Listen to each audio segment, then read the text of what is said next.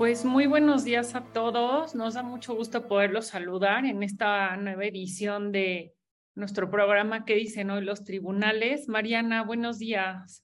Hola, buenos días, Denise, y a todo el equipo de IntelliJuris, y claro, a todos los que nos están acompañando temprano el viernes por la mañana. Y este, pues muy contentos de poder estar en otro programa más del webinario con ustedes.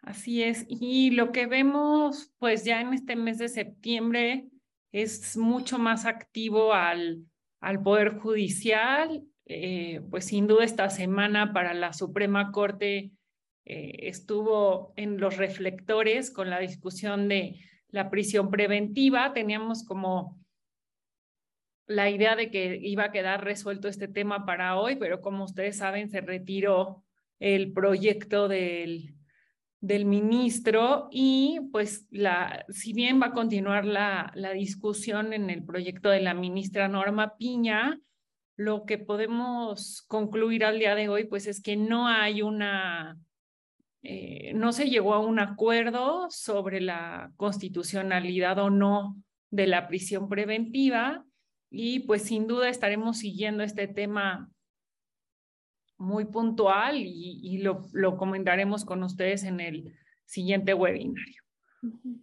Pues sin ya mayor introducción, vamos a entrar a, a, nuestra presentación en la que vamos a comentar con ustedes los eh, precedentes que se publicaron en el, bueno, consideramos relevantes que se publicaron en este último mes. Y pues bueno, en esta ocasión vamos a empezar con la materia de derecho fiscal y em, en este caso se trata de una tesis aislada emitida por un tribunal colegiado y en este caso se analiza em, una resolución dictada por el SAT tras concluir una revisión de gabinete. Y aquí la pregunta que, que nos hacemos y que se hace en el resolver este criterio es si eh, esta resolución puede notificarse por estrados eh, al contribuyente cuando éste esté como no localizado en el domicilio fiscal.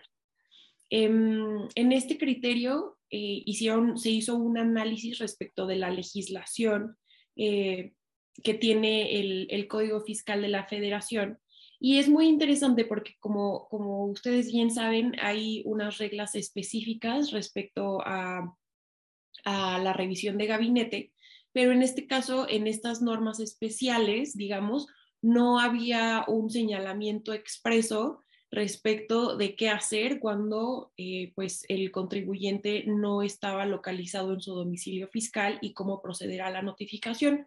Entonces aquí lo que se resuelve es que se tiene que acudir a las reglas generales previstas eh, en el Código Fiscal de la Federación y pues bueno, hacer la notificación por estrados y esto es tomado como un supuesto eh, correcto y, y, válido a la luz del Código Fiscal de la Federación. No sé, tú cómo veas, Denise.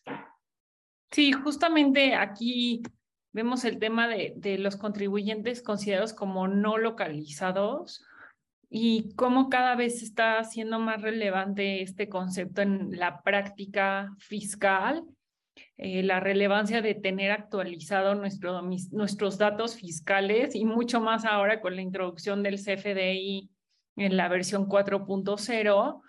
Y bueno, pues antes tal vez podíamos encontrar algún criterio que dijera, bueno, pues el SAT tiene que buscar otros medios de notificación, pero a partir de como de esta evolución y también eh, este reconocimiento de que existen contribuyentes que están como no localizados, eh, pues creo que ya no hay tanta forma de argumentar eh, el que el SAT no te localice y que te hagan notificaciones de este tipo, ¿no? Por estrados eh, y también recordemos que se puede utilizar el, buzón tributario en algunos casos. Entonces, esto nos obliga como contribuyentes a estar mucho más atentos de cuál es la información que le proporcionamos al SAT y también de mantener actualizada nuestra información. Ahora bien, en dos eh, criterios más, también relacionados con la materia fiscal, uno de ellos es una jurisprudencia de un pleno de circuito y aquí se analiza si se pudiera utilizar la compensación prevista como una figura en materia civil, si puede ser utilizado para efectos del IVA, ¿no? Y, se dice, y aquí pues se planteó si, por ejemplo, había una compensación de IVA, no se especifica eh, los hechos, pero podemos poner como un ejemplo una compensación de IVA entre dos empresas de un mismo grupo y que a partir de eso quedara un IVA a favor y la intención del contribuyente fue la de acreditar ese IVA. El, la resolución o el criterio que concluyó el pleno de circuito es que para efecto de acreditar el IVA, necesariamente tiene que eh, haber sido pagado este IVA. No puede considerarse eh, la compensación eh, que existe en materia civil como un medio de pago para acreditar un IVA. Entonces, esto ya quedó resuelto. estoy casi segura que es un precedente del, del primer circuito, pero bueno, igualmente es un criterio que los contribuyentes, los contadores tienen que considerar para eh, tomar con mucha reserva esta figura. Y me regreso otra vez al tema de facultades de comprobación. En este caso, un contribuyente impugnó la resolución por la que se le determinó un crédito fiscal como consecuencia de una visita domiciliaria, ¿no? Y al momento en que la sala del Tribunal Federal de Justicia Administrativa revisa eh, no solo la, resolución que, está, que determina el crédito fiscal, sino también cómo se llevó a cabo el procedimiento de visita domiciliaria, advirtió que el auditor no era competente. Entonces, esto da lugar a que se declare la nulidad de, de toda la, bueno, el crédito fiscal y de la visita, y con esto se queda la, abiertas la, posibilidad para que el SAT reponga la visita. Y la cuestión que resolvió la primera sala era cuál era el periodo de tiempo que tenía el SAT para poder reponer la visita. Porque como ustedes recordarán, el Código Federal de, de, el Código Fiscal, perdón, establece un plazo de 12 meses para llevar a cabo la visita domiciliaria. Y aquí el contribuyente argumentó que ya se estaba fuera de este plazo de 12 meses para que se diera cumplimiento a, la sentencia del tribunal y el criterio, o sea, este criterio no prevaleció, porque lo que resolvió la primera sala fue, a ver, para darle cumplimiento a una sentencia, se cuenta con un plazo de cuatro meses. Esto está previsto en la Ley Federal de Procedimiento Contencioso Administrativo, que es el que regula el juicio contencioso administrativo. En este sentido, la primera sala sostuvo que el SAT en este caso cuenta con un plazo de cuatro meses para poder eh, concluir la visita domiciliaria y determinar un crédito fiscal. Por lo tanto, no puede argumentarse que tenía que ajustarse al plazo inicial, al plazo máximo de duración de una visita domiciliaria. Este criterio pues es relevante porque es de primera sala, es una jurisprudencia y pues seguramente establece un, un, criterio que puede ser extendido para otros procedimientos, otras, sin procedimientos en los que el SAT ejerce sus facultades de comprobación.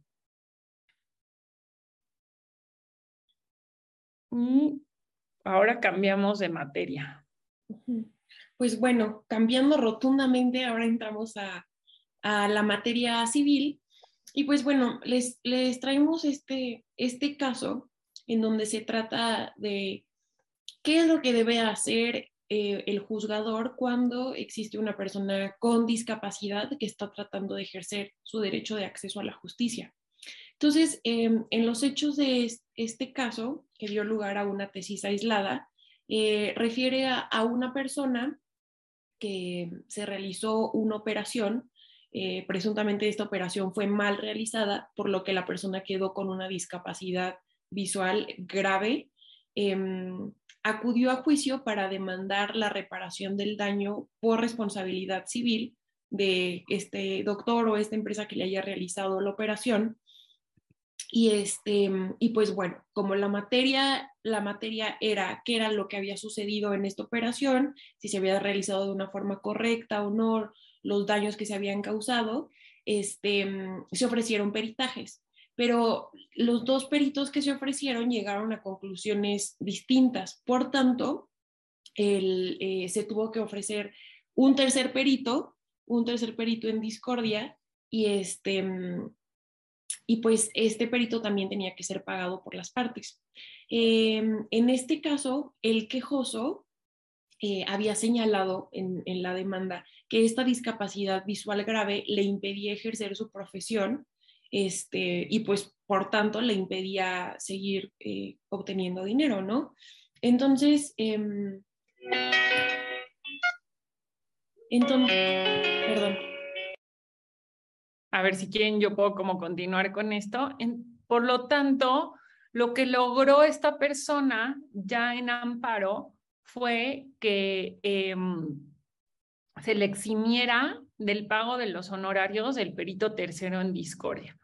Es irrelevante porque aquí se analiza eh, la discapacidad junto o de la mano con el derecho de acceso a la justicia. Entonces, María, no sé si tú quieras seguir ya con este tema.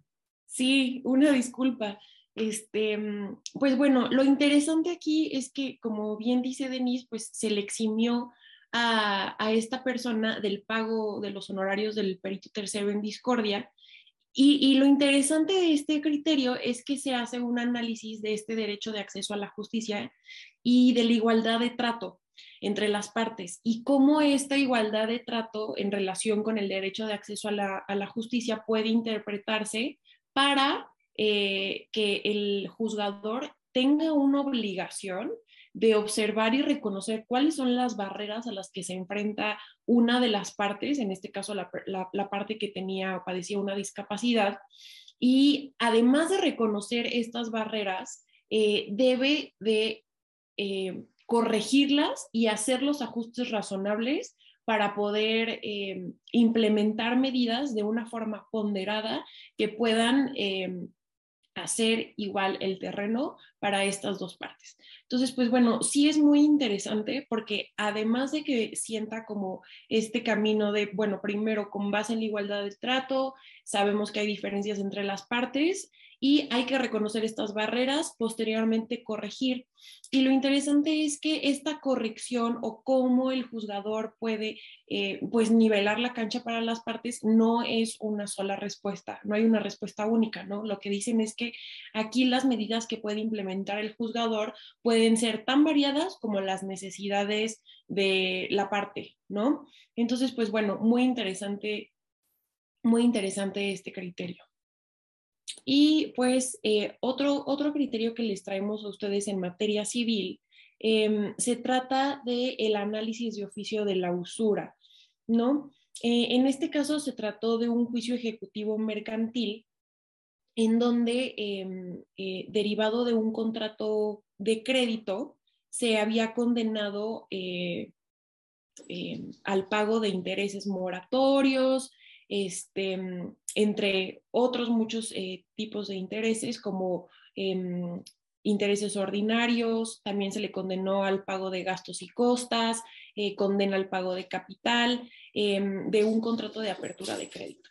¿no? Entonces, em, en este caso, se resolvió que en segunda instancia de oficio no podía analizarse si los intereses al que se había condenado en primera instancia eran intereses eh, usurarios. Y este, este análisis es interesante porque determina que cuando este, este análisis de la usura no fue materia en primera instancia, no fue un, tema puesto a consideración por parte de las partes hacia el juzgador, entonces no puede ser analizado en segunda instancia en tanto que no forma parte de la litis y no puede ser introducido por parte del de, em, tribunal de segunda instancia. Em, eh, esto pues es interesante porque si bien hay algunos casos en los que sí se puede analizar de oficio la posible existencia de usura, esto se limita a, los casos en que aún no ha habido una, un análisis o no ha habido una cosa juzgada respecto de la materia de la que se busca eh, determinar esta usura. Y pues bueno, esto fue en este criterio. No sé, Denis, si tú quieras eh, añadir algo más. Sí, justamente que, em, o sea, creo que como que estos dos aspectos son, estas dos tesis tienen como las dos caras de la moneda, ¿no? O sea, por una parte, en el primero, en el de la discapacidad, el juez entra y, dice, bueno, o sea, se concluye, el juez tiene que subsanar o, entrar y, corregir un poco la situación.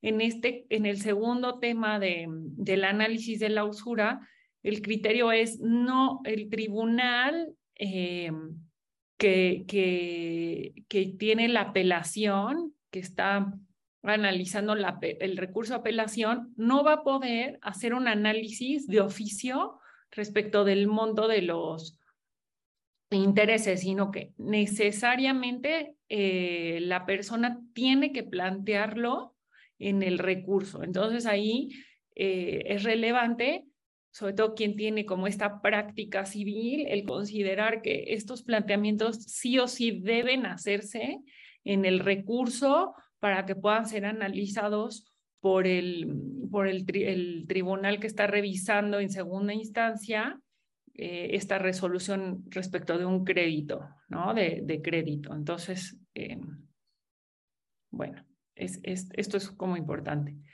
Y aquí, también en la materia civil, encontramos un asunto que llegó a la primera sala de la, de la Suprema Corte y resolvió en jurisprudencia un aspecto de la responsabilidad civil objetiva en relación con el daño moral. Como ustedes saben, los códigos civiles, tanto a nivel federal y en los estados, prevén la responsabilidad civil objetiva y subjetiva. En este caso, como se trataba, se trató de un accidente provocado por un automóvil, eh, la responsabilidad civil es objetiva porque por el uso de vehículos en automáticos, si se causa un daño con un vehículo, ya caemos en el supuesto de responsabilidad objetiva y aquí la persona que provoca el daño está obligado a, a subsanar, ¿no? Y a compensar el daño causado, pero específicamente por lo que hace, pues, a los daños materiales. En este caso en específico, se planteó em, que también se había provocado un daño moral. Este caso es de la legislación del estado de Sonora y bueno, quien, quien conducía el auto, la defensa del conductor, argumentó que el Código Civil no preveía de manera expresa que en un caso de, responsabilidad civil objetiva tuviera además que compensarse el daño moral.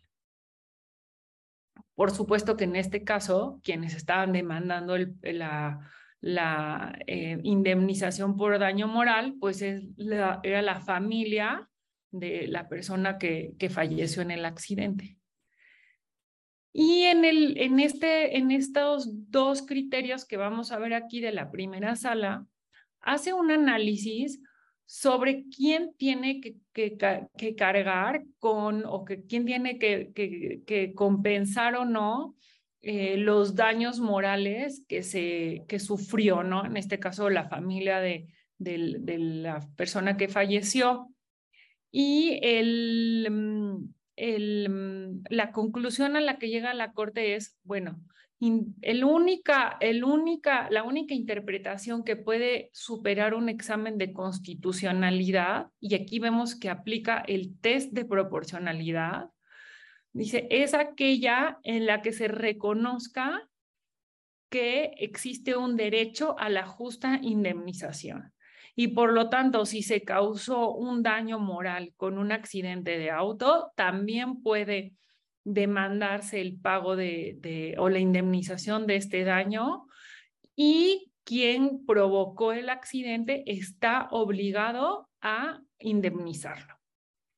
Entonces, creemos que es un avance importante en lo que hace al tema de reparación de daños, porque los que conocen la práctica civil saben lo difícil que puede resultar el llegar a juicio y el poder lograr la compensación de daños eh, materiales y sobre todo de daños morales, ¿no? De, de hecho, eh, recordábamos, Mariana y yo, que el primer, la primer jurisprudencia por precedente obligatorio que emitió la, eh, la Suprema Corte bajo este nuevo, este nuevo esquema mm, de, de, creación de jurisprudencia fue justamente por un tema de daño moral. Si bien era bajo la legislación o, en el tema penal, pues igualmente vemos que la Corte está retomando y, y, abocándose a este tema de la reparación del daño y el lograr pues la verdadera y la justa indemnización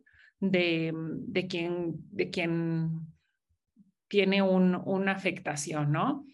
Y para cerrar, este es un tema tal vez un poco técnico, pero creo que sí es importante decirlo, la defensa de, del conductor decía que eh, al, en tanto él estaba manejando un auto y se trataba de una actividad lícita, Mm, esto daba lugar a que no se le podía condenar por, para indemnizar el daño moral. Creo que este, este es un término importante, ¿no? Él decía, yo estoy realizando una actividad lícita, que es manejar un auto, no es que esté cometiendo un delito y por lo tanto tenga que compensar un daño moral, pero la conclusión a la que llega la Corte es, no, o sea, esto es independientemente de si la actividad es lícita o no, esto no va a ser relevante para determinar que se debe eh, asegurar una justa indemnización. Entonces, les recomendamos que, que puedan revisar estas tesis y de estos criterios de jurisprudencia porque son muy relevantes tanto por lo que hace a la responsabilidad civil objetiva y también el alcance de eh, la indemnización por daño moral en la legislación civil. No sé, Mariana, si tú quieres agregar algo a este criterio. Este, no, pues igual concuerdo contigo. La verdad es un criterio muy interesante que puede, que como primero, es de primera sala, ¿no? Es una jurisprudencia, sin duda puede hacer un cambio a la hora de que acudamos a tribunales para demandar esta responsabilidad civil objetiva y es un criterio importante para no limitar el, el, daño moral, ¿no? Porque al final de cuentas, si se causa un daño, ese daño debe de ser reparado de forma íntegra y no estar limitado eh, a si se trató de una responsabilidad civil objetiva o subjetiva, ¿no? El daño está y debe de repararse y creo que en este sentido va esta jurisprudencia de la primera sala. Sí, y a mí la verdad me llamó la atención que se hiciera un test de proporcionalidad, porque estamos más acostumbrados a, que se utilice este test de proporcionalidad cuando se trata eh, pues de temas como de otros derechos humanos, ¿no? O sea, más sobre como si hay un derecho humano como tal, pero este test de proporcionalidad en, ya en la materia civil, creo que no, no lo había visto yo mucho antes, o sea, no, no es muy común, pero también nos abre la posibilidad de hacer nuevos planteamientos en la defensa cuando se trate de estos temas. Y ahora nos vamos a la materia laboral.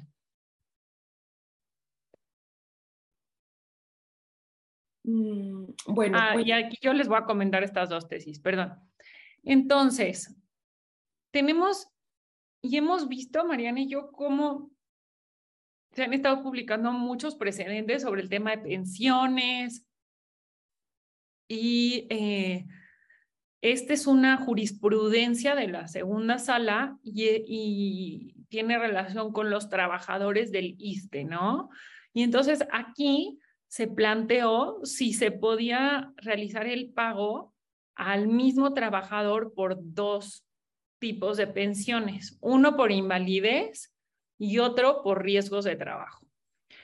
Y la ley del ISTE, del Instituto de Seguridad, bueno, del ISTE, no, no vale la pena entrar a todo el nombre, pero la, la ley del ISTE no permite que se puedan pagar estas dos pensiones al mismo tiempo y los considera como incompatibles. La Corte resolvió que esta disposición resulta inconstitucional en tanto impide que se haga el pago de estas dos pensiones al mismo trabajador.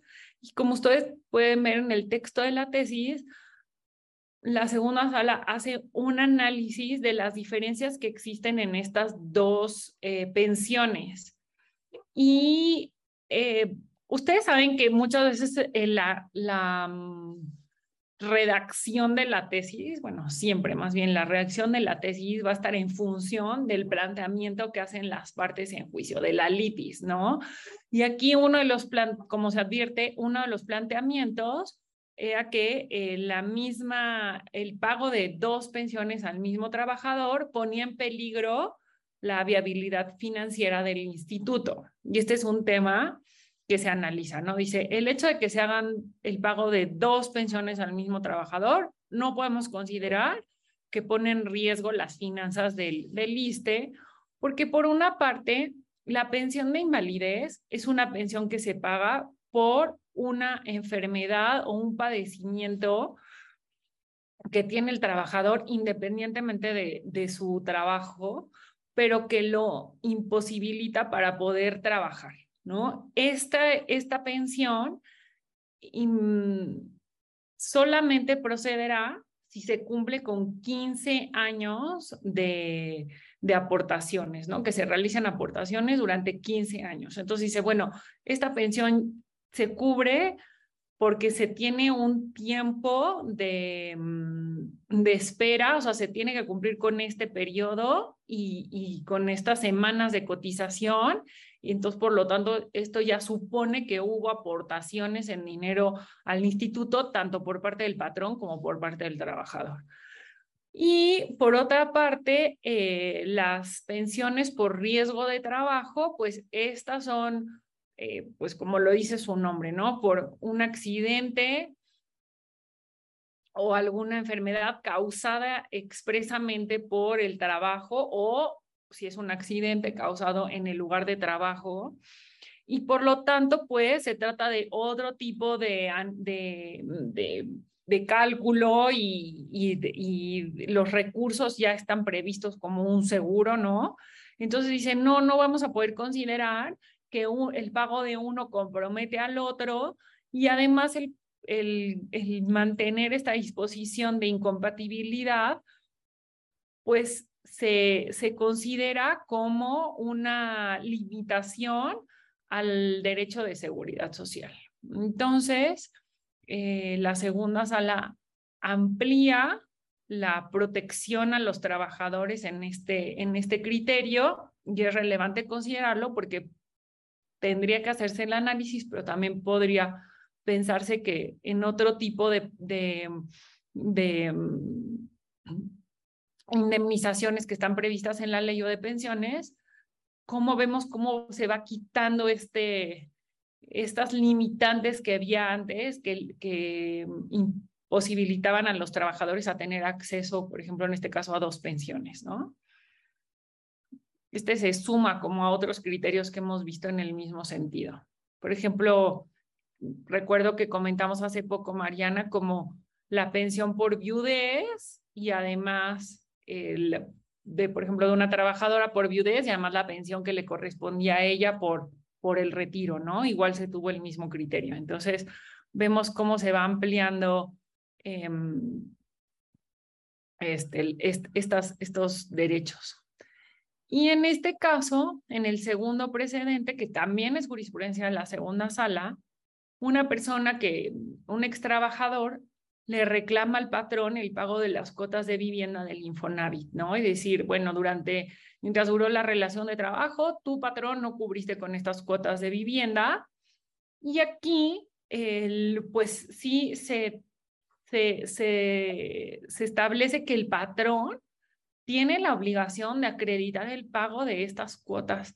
Se traslada a él la obligación de prueba para que en el juicio acredite que efectivamente cubrió con esas cuotas de, mm, del Infonavit y el criterio al que llega a la segunda sala dice, bueno, si el patrón no logra acreditar en juicio que efectivamente pagó estas cuotas, aun cuando la relación de trabajo ya no esté eh, vigente, si no lo logra acreditar, se le va a condenar al patrón para que cubra las cuotas que no fueron pagadas durante el tiempo que, duró la relación de trabajo.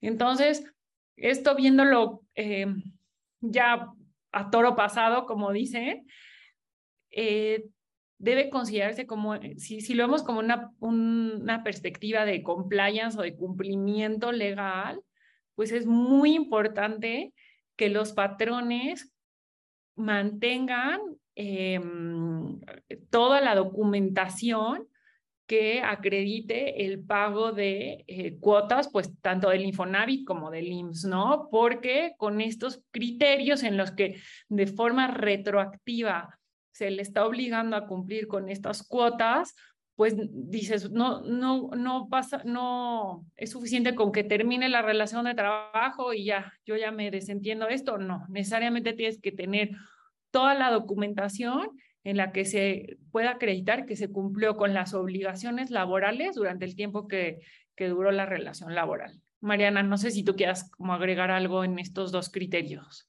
Sí, pues creo que coincido contigo en que hay una tendencia eh, jurisprudencial en favorecer a los trabajadores, ¿no? Y, y no solamente em, durante la relación de, de, trabajo, sino que ahorita lo estamos viendo eh, una vez que finalice esta relación de trabajo, ya sea por temas de invalidez, ¿no? O, o, como en este caso que estás planteando, en donde ya había terminado la relación laboral, pero aún así estaban pendiente el pago de las cuotas de vivienda del Infonavit. Hay una protección al trabajador que creo que estamos viendo como una constante en todos los criterios.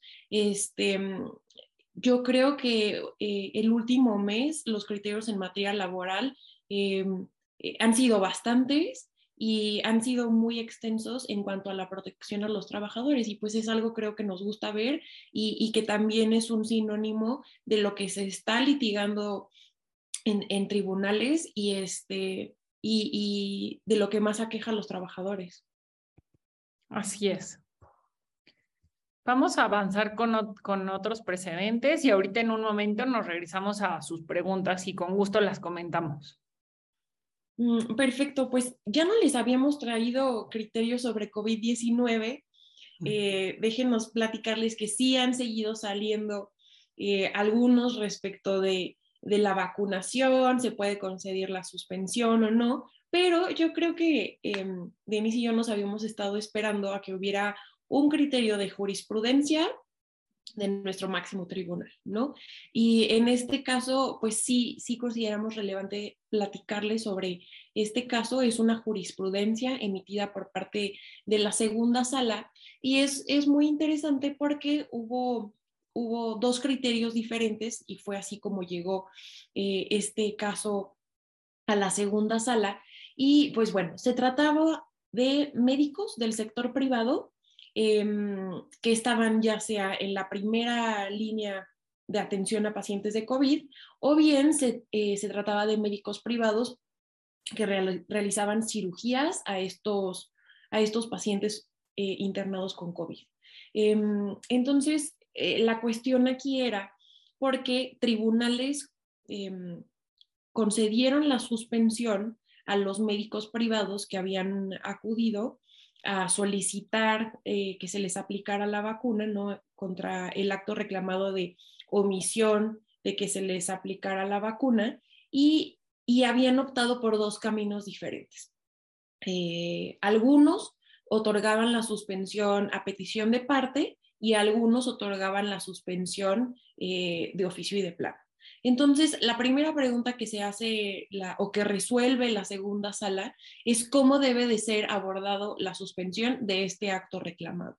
Y aquí podemos ver en la tesis que la segunda sala determinó que la suspensión del acto reclamado debe de ser abordada de oficio y de plano en términos del artículo 126 eh, de la ley de amparo. Y como nosotros eh, recordamos, el artículo 126 establece los supuestos en que debe de concederse la suspensión de oficio y de plano, es decir, cuando se traten de actos que importen peligro de privación a la vida, ataques a la libertad, eh, entre otros, ¿no? Entonces, aquí está reconociendo la segunda sala que se trata esta omisión de aplicar la vacuna contra el COVID-19 a los médicos privados es, un, es una omisión que implica un peligro para la vida, ¿no? De los médicos privados. Entonces, pues bueno, esto es lo que resuelve en este criterio la segunda sala. Y también es muy interesante, podemos ver en, en la siguiente página, también que el, ¿para qué se concede o para qué se debe de conceder esta, esta suspensión que ya determinamos que es de oficio y de plano?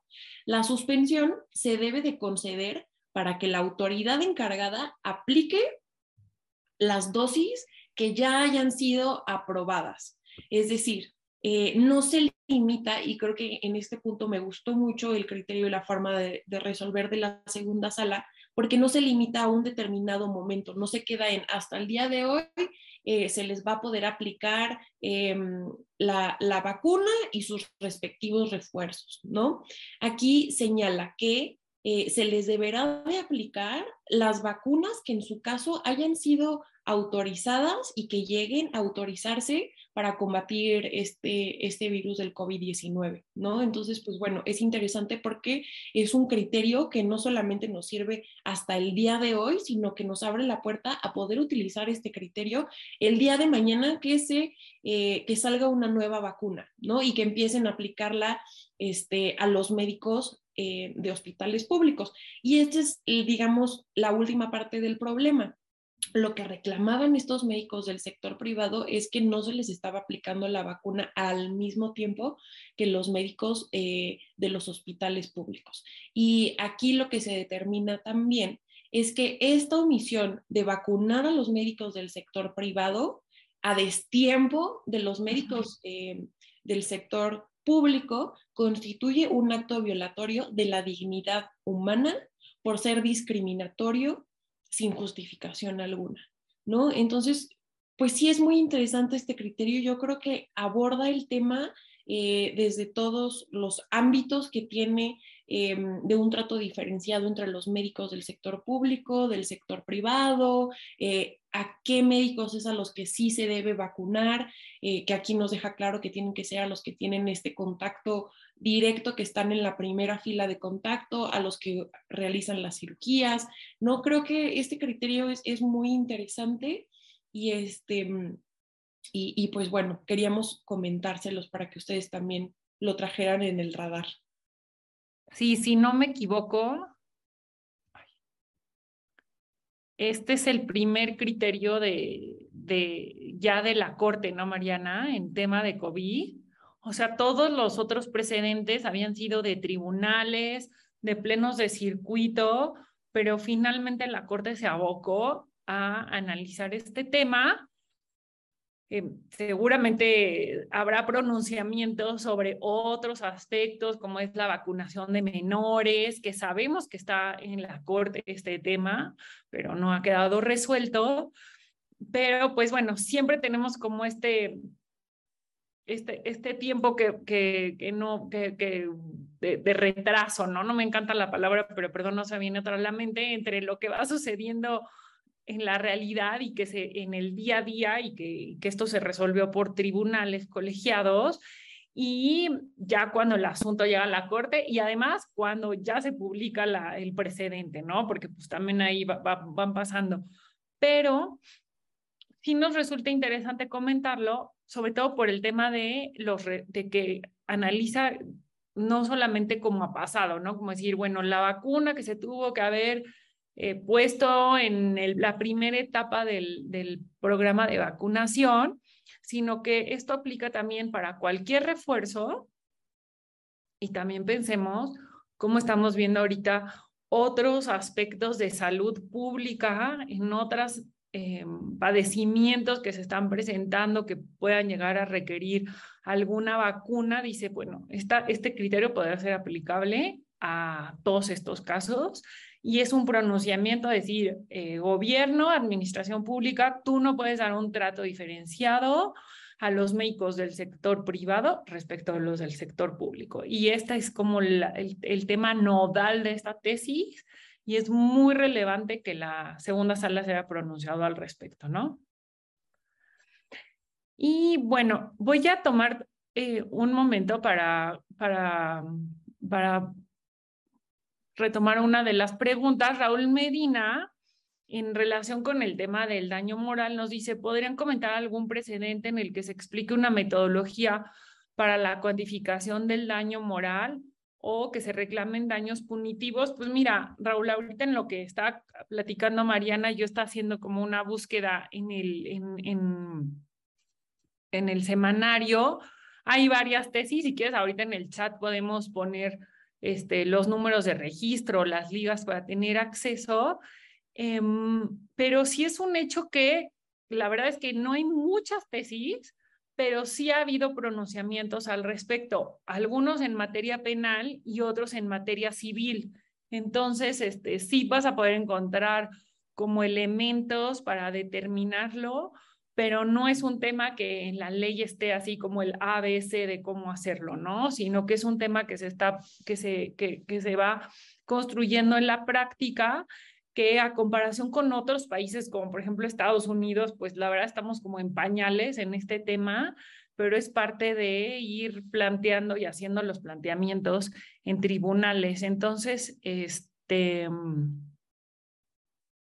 Eh, ahorita en un momentito te ponemos los precedentes que encontramos y, te invitamos también que, que lo veas en el semanario porque sí hay muchos precedentes. Ahora bien, nos gustó también el retomar algunos em, criterios ya en materia de amparo. Algunos de estos pueden parecer muy técnicos, pero lo hemos platicado Mariana y yo, incluso en, en nuestro despacho en el que trabajamos. Realmente el juicio de amparo es un, un juicio muy técnico y pues un error en cuanto a la elección de la vía o al planteamiento, pues puede ya hacerte perder como la posibilidad de defensa. Por eso quisimos tocar estos, estos temas. Entonces, aquí se, en, el primer, en el primer supuesto se establecía cuál era la, suspensión de plano, o sea, qué medio de defensa procedía cuando se tratara de un auto en el que se revocó la suspensión de plano, ¿no? Vemos que esto también tiene que ver con el tema de COVID y de un análisis de la ley de amparo podemos ver que la suspensión de plano no está regulada con toda la amplitud como está regulada la suspensión a petición de parte. Y esto puede generar pues realmente complicaciones al momento ya de llevar los, los juicios de amparo. la suspensión de plano yo creo que, que la verdad tuvo un auge con, el, con, con todo el tema de, de, COVID, porque pues fue a través de, esta, de este tipo de suspensión que se solicitaron muchos amparos, en este caso es un tema de resguardo domiciliario, ¿no? Como está decir, no puedo yo ir a trabajar porque me expongo al contagio y como es un, un acto que atenta contra la vida, pues procede la suspensión de plano.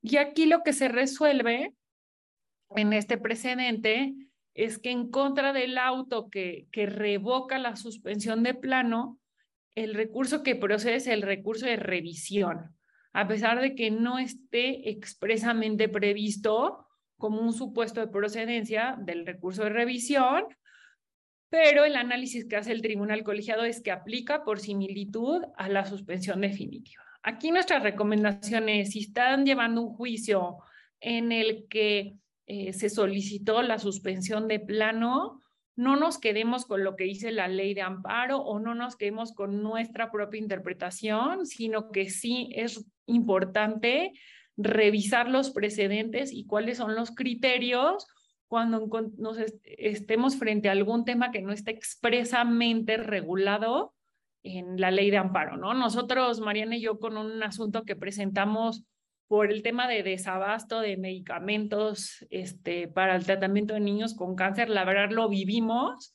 ¿no? En, eh, así en, en la práctica de muchas dudas y muchos temas que no están resueltos en la ley de amparo y, y de ahí la, lo importante de acudir a las interpretaciones que existen y a los planteamientos que hagamos ya en juicio, pues que estén eh, sustentados por lo menos en algún precedente, ¿no? Y el segundo tema en, lo que hace a la suspensión y que lo consideramos importante, en este caso voy a ser muy breve como en los antecedentes, pero es, es una construcción que se está llevando a cabo, eh, pues los vecinos eh, se quejan ¿no? sobre, esta, sobre esta construcción que se está realizando y en un juicio de acción pública se otorga la suspensión para detener las obras. Y la empresa que está haciendo este, eh, la construcción, a su vez, va, bueno, como consecuencia de esto, va al amparo y solicita la suspensión en amparo para poder retomar el trabajo ¿no? de construcción. Y entonces lo que concluye el colegiado es, o sea, sí es posible otorgarle la suspensión a la empresa que está construyendo, pero sí o sí es, debe exhibir los documentos en los que demuestre que, que esa construcción cumple con los permisos, la manifestación de construcción y cualquier otra autorización, porque no es nada más como ya un cheque en blanco de ya te doy yo la suspensión en amparo y puedes seguir construyendo. No, esto tiene que estar sujeto a que acredites que esa construcción está haciéndose conforme a derecho y que cuenta con los permisos necesarios. Entonces, esto es muy relevante Vemos que por lo menos en la Ciudad de México es un problema muy grande todo este tipo de construcciones que se hacen fuera de los planes que existen en, las alcaldías y todo esto. Entonces, el decir, tiene que, em, tiene que hacerse el juez un análisis primero sobre la legalidad de los actos que se están llevando a cabo. No sé, Mariana, si tú quieras comentar algo de esto. Sí, pues em, yo creo que es un criterio muy interesante y también eh, retomando temas que hemos analizado con nuestros, nuestras demandas de amparo, este, pues tiene, tiene como un común denominador con este tema de las clausuras, ¿no?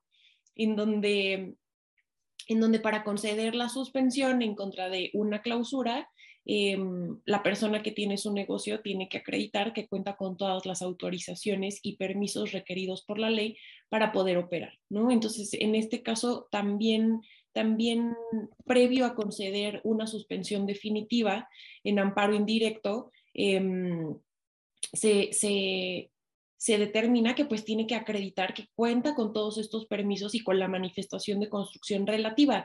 Y yo creo que es, es un punto es un punto muy importante porque al final del día no puedes conceder una suspensión eh, a alguien que no está operando conforme a la ley, ¿no? Sí, y esto realmente aplica no solamente para el tema de construcciones, por eso creemos que es nos gustó este, este presente porque también pudiera ser como algo que tenga que ver con un tema ambiental, por ejemplo, la tala de árboles, alguna actividad que se quisiera suspender. El decir, bueno, pues quien, quien está pretendiendo continuar con esta actividad tiene que acreditarlo. Y esto viene mucho, y esto fue un tema que, que se planteó en tribunales cuando se trataba de las clausuras, ¿no? Entonces decían, bueno, si va a una autoridad administrativa y clausura un local o clausura un establecimiento y, la empresa va y solicita la suspensión para poder abrir este establecimiento, primero tiene que acreditar que cuente con las con los permisos necesarios para poder operar. Esto se dio mucho pues yo calculo como en los noventas, en donde estaban todos estos giros negros aquí en la Ciudad de México, se clausuraban y iban al, amparo y ya tenían su amparo, ¿no? Y, ya llegó un punto en que se dijo, oiga, no, no se pueden otorgar así los amparos con los ojos vendados o a manera ciega, sino que el quejoso tiene que acreditar que sí tiene, cuenta con los permisos para poder operar y a esto se va a, a, a tiene que, cumplirse con esto para poder otorgar la suspensión. Y pues bueno, eh, igual todavía tenemos bastantes criterios que queremos comentar con ustedes, así que me voy a tratar de ir un poco más rápido. Este, pues este, este, este criterio de jurisprudencia de la primera sala es muy interesante porque analiza el interés legítimo desde otro ámbito. No se trata de un interés legítimo de particulares, sino que en este caso reconoció que eh, una institución pública, como lo es eh, un área del Instituto Federal de la Defensoría Pública, cuenta con interés legítimo para acudir al juicio de amparo. Entonces, les, les platico brevemente quien acudió al juicio de amparo fue un secretario técnico de un área dedicada al combate a la tortura, tratos crueles e inhumanos, ¿no? Eh, de este instituto. Y acudió al juicio de amparo señalando o reclamando la omisión por parte de autoridades de la Fiscalía de eh, realizar con debida diligencia investigaciones respecto a posibles actos de tortura llevados a cabo contra personas que eh, ya estaban privadas de su libertad, pero que habían sido representadas por defensores, eh, pues, de oficio, ¿no? Entonces, este, en este caso, pues eh, había promovido diversos juicios de amparo, este secretario técnico, pero si bien no estaba tal cual expreso que tenía una facultad para acudir al juicio de amparo. Entonces, lo que hace la primera sala es que analiza cuáles son eh, pues las facultades o el marco jurídico de este secretario técnico y, llega a la conclusión que dentro de sus facultades se encontraba eh, eh, impulsar la investigación de posibles actos de tortura y tratos crueles e inhumanos. Entonces, aquí la primera sala determina que existe una especial situación eh, frente a la ley respecto de, este, de esta área, ¿no? Eh, de la Defensoría Pública. Em, y pues reconoce que sí tiene eh, la facultad de impulsar la investigación y la eventual sanción eh, de estos eh, y reparación de posibles actos de tortura. Y pues bueno, en tanto tiene estas facultades, se le reconoce el interés legítimo para acudir al juicio de amparo y también se determina que no tiene eh, un motivo manifiesto, o sea, no se verifica un motivo manifiesto e indudable de improcedencia porque no es, no es indudable ni manifiesto que carezca de este interés eh, legítimo para acudir al juicio de amparo. Por contrario, ¿no? Aquí en esta tesis reconoce expresamente la primera sala que sí tiene este interés. La verdad es que el tema de, de, de la investigación de actos de tortura ha sido una constante en los precedentes. Uno, porque la Fiscalía General de la República no ha echado a andar un registro que está previsto en la ley, ¿no? De víctimas de actos de tortura. Y la verdad, si con que pongan ustedes actos de tortura van a encontrar muchos precedentes sobre este tema. Y este ya es como otro paso. Es el primer precedente que se publica en el que se reconoce el interés legítimo a un instituto público. O sea, el instituto Federal de Defensoría Pública está creado por ley, es parte del Poder Judicial Federal y es el instituto encargado de, eh, de proveer de defensores de oficio a las personas que acuden a algún juzgado del Poder Judicial Federal.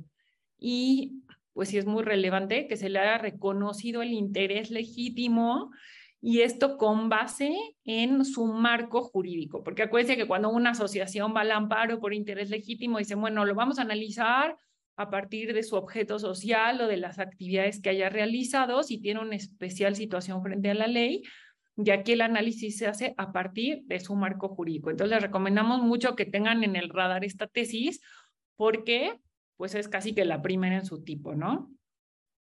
Y después este, está todo este grupo de, de, mm, de sentencias que fueron publicadas, de, de criterios de jurisprudencia.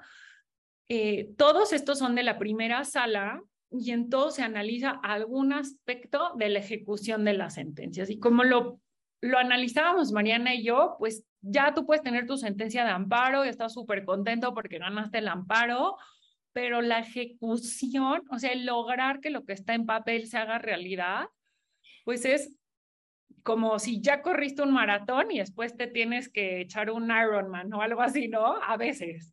Entonces, eh, nos gustó como que, bueno, coincidió que en una semana se publicaron estos seis asuntos sobre, o estos seis criterios sobre la ejecución de sentencias. Las vamos a comentar súper rápido, pero bueno, ustedes van a tener la presentación y, ahí las pueden ver ya con detalle. Entonces, si quieres empezar tú, Mariana. Sí, pues bueno, este, se tratan de varios asuntos, no todas están relacionadas con un mismo asunto, pero como dice Denise, todas refieren a la ejecución de las sentencias. Entonces, este primer criterio es muy interesante porque, ¿qué, es lo que pasa cuando estamos en la etapa de ejecución de sentencias? Se hace un requerimiento al superior jerárquico eh, de la autoridad que debe de cumplir esta sentencia para que realice todas las gestiones necesarias para que eh, pues su subordinado de alguna forma cumpla en la ejecución de la sentencia, ¿no? Pero en este caso, y yo creo que como ha sucedido en muchas ocasiones, eh, el superior jerárquico simplemente se remitía a, girar un oficio solicitando el cumplimiento sin hacer uso de todas sus atribuciones. Y esto es lo que se resolvió. Para que el superior jerárquico cumpla con el requerimiento del juzgador de, que haga cumplir a su subordinado con la sentencia, debe de hacer uso de todas sus atribuciones. ¿Qué significa esto? Que incluso puede eh, apercibir de alguna forma o solicitar ya eh, a su subordinado, pero con un tipo de sanción, ¿no? En caso de que no cumpla el superior jerárquico, eh, al gestionar de una forma eficiente el cumplimiento de la sentencia a su subordinado, va a ser acreedora de las mismas sanciones que corresponden a la autoridad obligada a cumplir este, la sentencia porque se les considera como renuente al cumplimiento. Entonces, pues bueno, eso está muy interesante porque nos da como más dientes para poder cumplir eh, o, o, nosotros hacer valer que se cumpla esa, esa sentencia. En un segundo caso está cuándo se debe de vincular al juez que dictó la sentencia. Y en este caso se determina que sí se debe de vincular en la etapa de cumplimiento cuando quien dictó la sentencia fue un juez ordinario, ¿no? Em, entonces, pues bueno, este es este segundo criterio. Y en el tercer criterio podemos ver que em, hace un análisis de cuándo se debe de abrir el incidente em, de, de inejecución. ¿no? Y aquí es muy interesante porque si se analiza, recordemos que antes de abrir este incidente de inejecución de sentencia, el juez debe de, bueno, requerir a las autoridades el cumplimiento. En caso de que no, no hagan caso de este requerimiento, se les debe de multar y en este inter debe de esperarse un plazo razonable para ver si cumplen después de la multa. En caso de que no hayan cumplido después de esperar este plazo razonable, ya es cuando se puede abrir este incidente de inejecución. Y esto es importante porque en algunos casos lo que realizaban los juzgadores era que eh, eh, en el mismo auto en el que multaban a las autoridades, abrían el incidente de inejecución y con eso impedían que en ese inter pudieran dar cumplimiento las autoridades obligadas. Entonces, estos son estos tres primeros criterios. Exacto. Los otros tres criterios es, si como resultado del amparo se determina que se tiene que cubrir un, una, una prestación por ejemplo, como un, una indemnización que, que implica pagos periódicos, es necesario que se abra el incidente para la cuantificación de, del monto a pagar. No, es, no se va a hacer en la sentencia, sino que se debe abrir este incidente para que sea en la vía incidental en la que el juez determine, bueno, más bien se aporten los elementos para contabilizar la, prestación y determinar cómo se va a hacer el pago de las mismas. Por otra parte, eh, aquí se trató de un asunto en el que el dueño de un terreno eh, ganó un amparo para que se le indemnizara porque se había construido una calle en su, sobre su terreno, gana el amparo, se le tiene que cubrir una indemnización. Y aquí se dice, bueno, ¿cómo se va a cubrir la indemnización? ¿Cómo se va a tomar? El, ¿Cuál es el valor del terreno que se va a tomar? El del momento en el que se dictó la sentencia o en el momento en que se va a, determinar el valor de la indemnización y, y el criterio de las primeras sales no. O sea, se va a tomar el valor que tenía el terreno al momento en el que se causó la afectación. Esto es cuando se construyó la calle. Y ese valor se, sí tiene que actualizarse al día de hoy, pero pues la, forma de eh, determinar la indemnización es a partir del valor del terreno al momento de la afectación. Y por último, aquí quedaba como una duda de cómo tenía o qué tenía que hacerse si el quejoso falleció durante la etapa de cumplimiento de sentencia. El artículo 16 de la ley de amparo regula o prevé qué debe hacerse cuando fallece el quejoso durante el trámite del juicio y el criterio de la primera sala es este mismo procedimiento o este mismo, sí, este mismo procedimiento va a seguirse en la etapa de ejecución. Y la verdad nos queda muy poquito tiempo, entonces como dice Mariana, me voy a ir así como súper rápido y hasta donde lleguemos. Otras preguntas que nos hizo Norberto, Norberto ya te las contestamos allí en el chat y una disculpa, pero nos ganó el tiempo ahora sí. Esta parte es un tema de rendición de cuentas, se trataba de una empresa en liquidación y unos socios están a cargo de la administración de, de la sociedad y el otro grupo de socios están pidiendo cuentas, ¿no? De cómo se, qué pasó con el dinero, dónde están los recursos.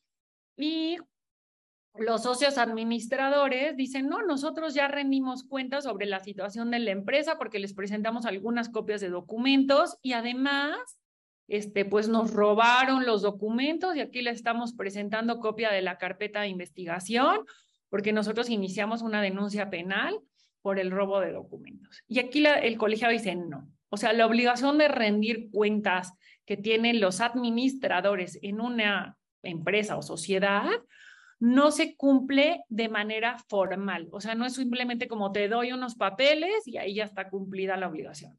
No, necesariamente se tiene que cumplir detallando ingresos, egresos, aportando los comprobantes. Entonces, esta tesis es realmente una defensa para los socios de una, de una persona moral, de una sociedad, de decir, no puede considerarse que ya con la entrega de algunos papeles se cumple con esta obligación de rendición de cuentas. Bueno, y si, si, nos dan oportunidad y nos regalan unos minutitos de su tiempo, pues brevemente comentarles estas tesis en materia familiar. Em, pues bueno, aquí se trataba de em, de un juicio de divorcio y es muy interesante eh, para los que practican en, materia familiar y llevan juicios de divorcio. en este caso se trata, eh, pues las partes no llegaron a un acuerdo sobre las obligaciones posteriores al divorcio. ¿A qué nos referimos? Eh, em, división de bienes, em, obligaciones de alimentos, ¿no? No llegaron a un acuerdo sobre esto, pero lo que se resuelve en esta jurisprudencia es que debe darse prioridad a modificar el estado civil de las partes, ¿no? Es un derecho que tienen y por tanto es lo primero que se debe de resolver. Entonces, en este caso se dictó sentencia disolviendo el matrimonio, pero pues quedaron pendientes eh, resolver todo este tipo de obligaciones, ¿no? Y lo que se señala es que se dejan abiertas las puertas para que una vez dictada la sentencia, se abran los incidentes correspondientes para resolver estas cuestiones eh, pues pendientes, ¿no? Entonces, esto fue resuelto eh, en la jurisprudencia y, después podemos ver este otro criterio, es una tesis aislada, en donde eh, se analiza si aplica, si existe o no existe una excepción al secreto fiscal en un juicio civil en, cuando no se trata de alimentos. ¿No? Eh, porque si bien sabemos que para el pago de alimentos sí existe una excepción al secreto fiscal, en donde debe de abrirse las puertas el SAT y señalar, pues bueno, información sobre el deudor alimentario. Y en este caso, en un procedimiento derivado de un juicio de divorcio, se solicitó al SAT información de los bienes del demandado. ¿No? Eh, me imagino que también podría haber sido un incidente en donde ya se estaba haciendo como eh, o repartición de bienes o se estaba fijando algún tipo de compensación, ¿no?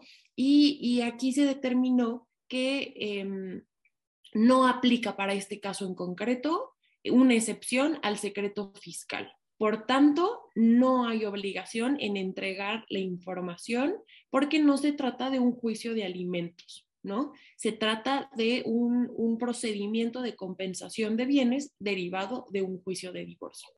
Y pues bueno, este fue el criterio. Bueno, yo creo que Mariana, no sé si cerramos, ya les compartimos la, la, la, presentación. No sé si convenga igual cerrar con este tema, Mariana, o como tú me digas. Sí, yo creo que vale mucho la pena, es, es muy interesante y yo creo que es un caso muy actual. Entonces, si nos, si nos permiten robarle cinco minutitos de su, de su mañana eh, para cerrar con este asunto. Em, se trata, les doy, les doy brevemente los hechos del caso, se trata em, de un hombre que vio que estaba siendo violentada una mujer en la vía pública por, por otra persona y este, entonces se paró, eh, utilizó un cuchillo y defendió a la mujer. Pero en este inter de defender a la mujer, pues eh, falleció el agresor eh, a manos de esta persona que, estaba haciendo este acto de defensa, ¿no? Entonces, pues fue acusado de homicidio con ventaja. Eh, suponemos que la violencia que estaba sufriendo la mujer, pues no, no era ni con una pistola, no era un arma de fuego, no era un arma punzocortante. Entonces, el que esta persona haya utilizado un cuchillo marcó una diferencia sustancial entre eh, la violencia que estaba siendo ejercida por este agresor y esta persona que, defendió a la mujer. Entonces, aquí se emitieron tres criterios muy importantes y les voy a decir por qué. Primero, porque se determinó que debe de juzgarse con perspectiva de género este caso, eh, aun y cuando el imputado sea hombre. Y yo creo que hemos visto y lo hemos comentado, lo comentamos en el webinario pasado, la perspectiva de género se ha ido ampliando, no solamente aplica cuando la víctima eh, sea mujer, ¿no? Aquí también está hablando de que el imputado es un hombre y que se debe de juzgar con perspectiva de género. Y también hemos visto criterios en donde aplica la perspectiva de género eh, cuando, cuando se trata de una niña menor de edad y la, agresora es su madre, ¿no? Eh, aquí también aplica la perspectiva de género. Entonces, hemos visto y, y, lo pueden checar en nuestros blogs anteriores, cómo se ha ido desarrollando la perspectiva de género. Y bueno, yo creo que es muy interesante este criterio porque señala que cuando hay una situación asimétrica eh, en donde el imputado es el hombre, también debe de haber un, o debe de juzgarse con esta perspectiva de género. Después, eh, también se interpretó que en México existe un contexto de violencia, ¿no? Eh, y este contexto de violencia Em, no puede quedar ajeno de alguna forma a la interpretación del caso, ¿no? Entonces, por eso es que se junta con la perspectiva de género, con estas situaciones asimétricas y de hecho en, el propio criterio de tesis aislada se culmina a las personas que estén viendo eh, una situación de violencia eh, a intervenir. Pero esta intervención se pide que se haga de una forma racional para detenerla, es decir, proporcional. ¿No? No utilizar un cuchillo cuando no se está haciendo uso de ese tipo de elementos para infringir la violencia. Y después hay un tercer elemento que se analiza y que es muy interesante porque se determina que aun cuando eh, este, esta persona imputada de homicidio con ventaja no había hecho valer en primera instancia que había, había hecho uso de la legítima defensa de una forma excesiva por haber utilizado el cuchillo, este argumento sí lo puede hacer valer en segunda instancia. Entonces, e, es interesante que aquí sí se permita, porque como vimos a lo largo de este webinario, los argumentos nuevos o el análisis nuevo muchas veces no es permitido en una segunda instancia, pero en este caso sí, ¿no? Entonces, pues bueno, yo creo que cerramos con estos criterios que son muy interesantes, muy actuales en cuanto a la realidad del país y que también nos dicen qué es lo que debemos de hacer, pero también el cómo, ¿no? Que yo creo que es muy importante eh, para no ser sujetos de una responsabilidad penal posteriormente. Pues Muchas gracias, Mariana. Gracias realmente a, todos ustedes por acompañarnos el día de hoy. Los invitamos a seguir nuestro blog que todos los jueves se publica en la página de intelijuris.com. Este, allí analizamos cada semana los, los precedentes que se publican y los esperamos el siguiente mes, en octubre, para comentar con ustedes eh, los, los precedentes. Muchas gracias de verdad por todos sus comentarios y sus felicitaciones. Nos encanta que, que nos los digan y nos ayuda a seguir con ustedes. Gracias, IntelliJuris. Mariana. Sí, pues muchísimas gracias por seguir con nosotros después de ya muchos meses de webinario.